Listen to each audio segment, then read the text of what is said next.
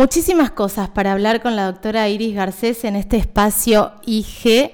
Eh, y hoy vamos a charlar sobre otra, otra forma de cuidarnos y otro tratamiento. No sé si se dice tratamiento o es otra, otra mm, no sé cómo decirlo, ahora me va a decir ella. Eh, hablemos de hilos tensores. No digo tratamiento porque imagino que no, no es algo con continuidad. Iris, buen día, Caro te saluda. Buen día, Caro, ¿cómo estás? ¿Cómo digo? ¿Una práctica? Sí, es un recurso, un, sí, un recurso más que tenemos como para... No es el tratamiento, digo, los hilos tensores, el tratamiento único. Claro. Yo creo que es un complemento. Ajá. Porque como cuando hemos hablado de reposición de, de envejecimiento facial, dijimos que eh, nos vamos desinflando, nos vamos desgrasando y vamos quedando con la piel pegada al hueso, ¿no? Si pensamos en la ancianidad. Eh, entonces, los tratamientos actuales son tratamientos de reposición de tejidos. Yo con los hilos tensores levanto, hago el efecto, efecto lifting, pero no relleno. Claro, ah, claro, vos usás... Entonces, claro, perfecto. Entonces, para, eh, en mis manos y desde mi punto de vista, eh, primero hago el tratamiento de reposición, como para devolver juventud, ¿no? Porque si yo lo que quiero es volver unos años atrás, tengo que, y, mantener el mismo rostro, no cambiar las facciones, yo tengo que reponer lo que se perdió. Cuando voy reponiendo lo que perdimos, una vez que hicimos todo eso, tener en cuenta que durante, o sea, obviamente que no es un lifting y no uno no pretende volver a los 20, pero sí poner las estructuras en su, en su sitio. Una vez que hicimos la reposición de tejidos, hay casos en los que con eso es suficiente y hay, otros en los que queda todavía es cerca de la boca, en la mejilla o en el surco, ese caramelito como que no que cayó cayó la, la mejilla. Entonces eh, es el momento de colocar los hilos tensores. Perfecto. También hay casos en los que tal vez depende la fisonomía, hay casos de adelgazamientos extremos y entonces eh, por ahí no rellenamos tanto, depende de las edades y también de la forma, ¿no? Porque claro. No todos eh, envejecemos de la misma manera, pero en líneas generales se sigue eh, un, lineamiento, va de arriba abajo el tratamiento.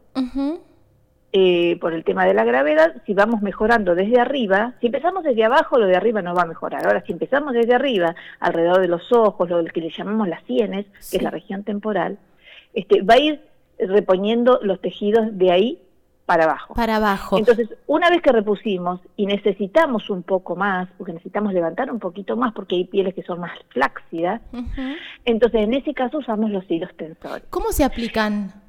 Los hilos tensores se aplican con anestesia local en consultorio, se hace un pequeño pinchacito de anestesia, ¿sí? Y luego se colocan con unas cánulas que no tienen punta, ¿sí? Desde un mismo lugar eh, y se tensa, luego se coloca lo que se llama tapping, que son unas cintitas para mantenerlos en su sitio. Saber que con el cordón de los días puede uno escuchar cierto como que ceden un poquito, pero el mecanismo principal de estos hilos tensores es que estimulan la cicatrización por dentro y generan una retracción. La duración del efecto es de un año aproximadamente. Ah, perfecto. Cada un año te haces los hilos tensores, digo si son necesarios. ¿Y dónde, dónde se colocan? Digo, los, eh, ¿hay un solo lugar fijo para colocar los hilos? No, los hilos depende de lo que uno quiera eh, lograr. Personalmente hay, bueno, hay eh, tipos mm, de hilos que se usan para estimular el relleno de piel y se ponen hasta en el cuello, ¿no? Pero personalmente los uso como para hacer un lifting, o sea que en la mejilla. Claro. o por encima, eh, por delante de la oreja. Claro, yo me estaba tocando así, viste cuando te agarras la, con la mano y decís, bueno, quiero, acá tengo una ruguita y te estiras un toque, es así. Es así.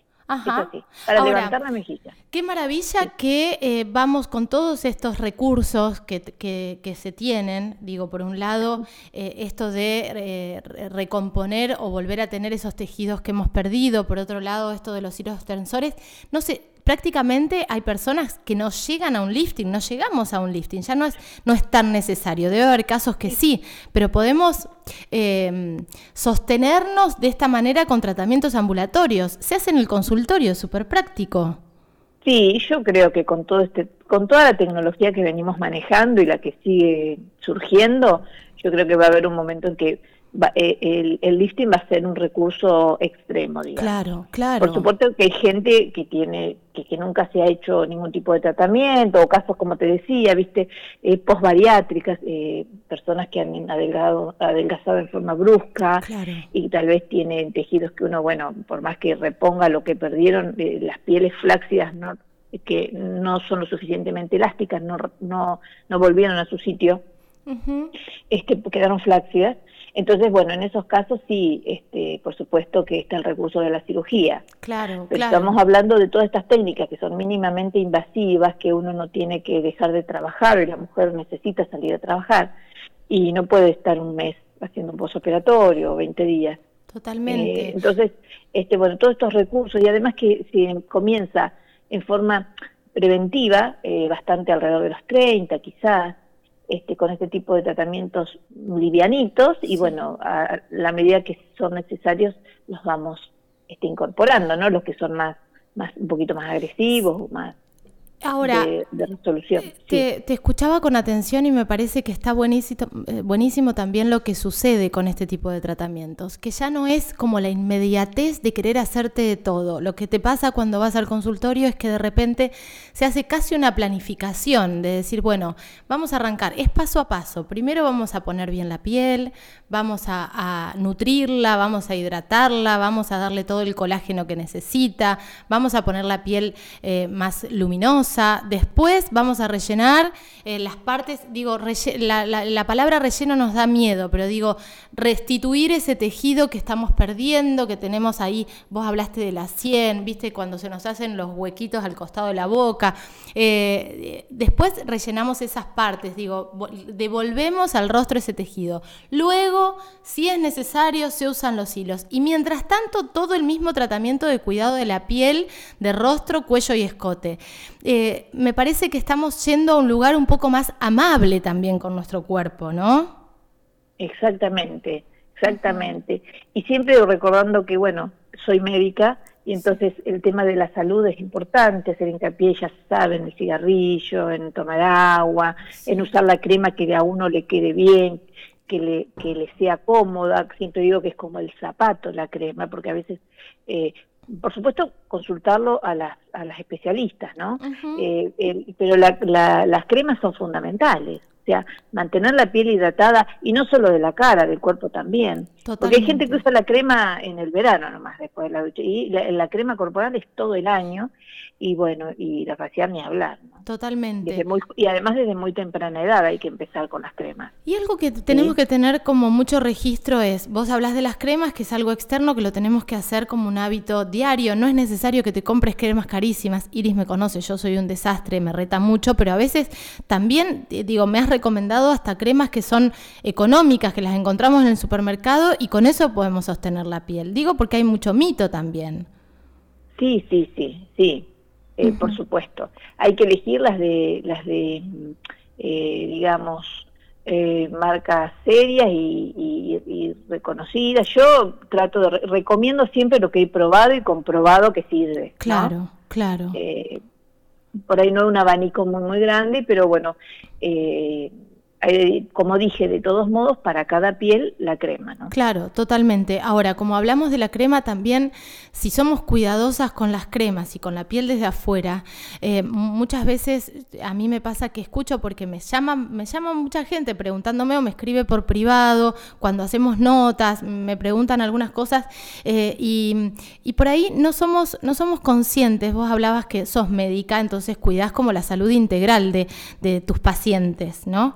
Eh, pero cuando hablamos de Botox, cuando hablamos de ácido hialurónico, cuando hablamos de meternos cosas adentro de la piel, es muy importante esto, el respaldo científico, el respaldo médico, saber que el producto que te estás poniendo es un producto eh, de, los mejores, digo, eh, estamos no, es joda, por decirlo de alguna manera, ¿no?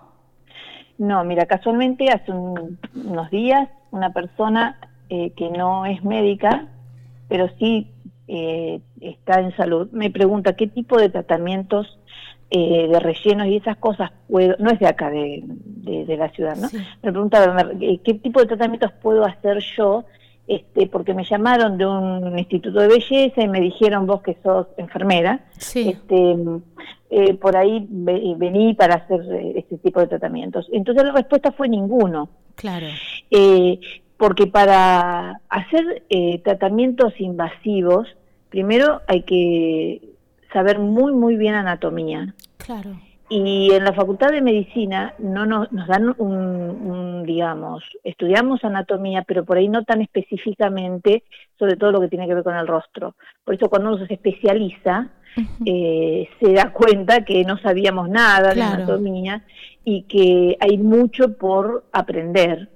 Y, por, y tener un buen manejo, los que somos cirujanos conocemos a la perfección la anatomía.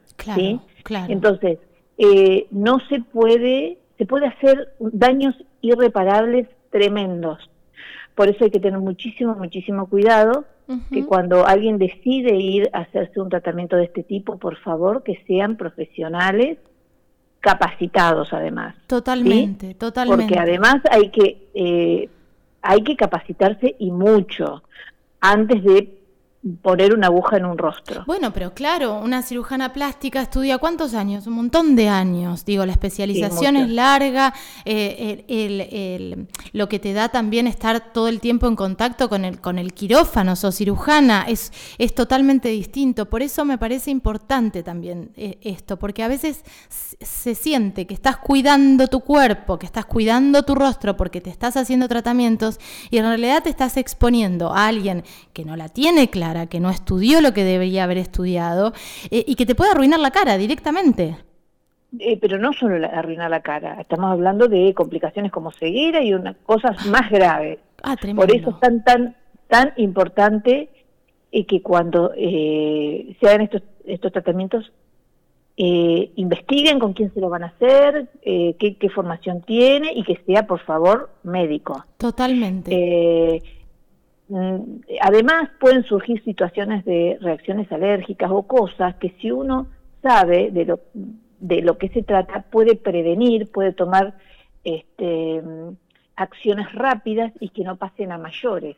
Tiene que saber qué hacer con las complicaciones. Totalmente, totalmente. Porque uno va a los congresos y sobre estado eh, sobre todo estado, los norteamericanos hablan mucho de, de, las complicaciones que tienen todo este tipo de tratamientos sobre todo los cirujanos los cirujanos plásticos hablan de mucho de esto pero bueno hay que tener en cuenta eh, en la estadística quiénes entraron o sea pacientes de de quiénes entraron, quiénes hicieron los procedimientos, de qué manera los hicieron, ¿no? Sabemos que en Buenos Aires hay peluquerías donde se ponen botox y rellenos. Una locura, una locura porque no, no tenemos noción, noción de lo que estamos haciendo. No da, lo, no da lo mismo. En un montón de cosas yo vengo diciendo esta frase, pero en todo, en lo que tiene que ver con la salud, en lo que tiene que ver con tratamientos, en lo que tiene que ver con la justicia, lo digo todo el tiempo. No da todo lo mismo. Digo, que te pongas botox, que vayas a ponerte botox con una cirugía plástica que te dice dónde, que te dice cuándo, que usa el, mejor producto, que sabe perfectamente la anatomía de tu rostro, que sabe qué hacer frente a una complicación, que puede revertir alguna situación